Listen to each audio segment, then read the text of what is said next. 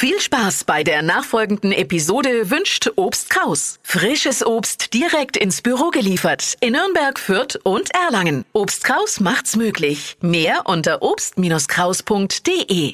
Guten Morgen, hier ist die Flo Kerschner Show in der Urlaubsedition mit mir Marvin. Flo, Steffi und Dippy haben frei, deswegen habe ich mir mal einen Trend rausgepickt. Hypes, Hits und Hashtags. Flo Kerschner Show Trend Update.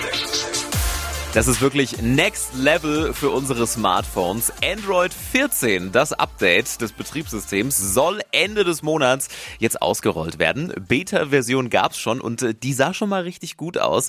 Was kommen soll, ist zum einen eine längere Akkulaufzeit. Einfach nur deswegen, weil sie ein paar Sachen optimiert haben, soll das Smartphone einfach jetzt ein bisschen länger halten. Freue ich mich sehr drauf. Meins ist immer ratzfatz leer. Auch sehr cool, einzelne Apps sollen wir in Zukunft mit Gesichtserkennung entsperren können, also ohne irgendwie lästige PIN-Codes eingeben.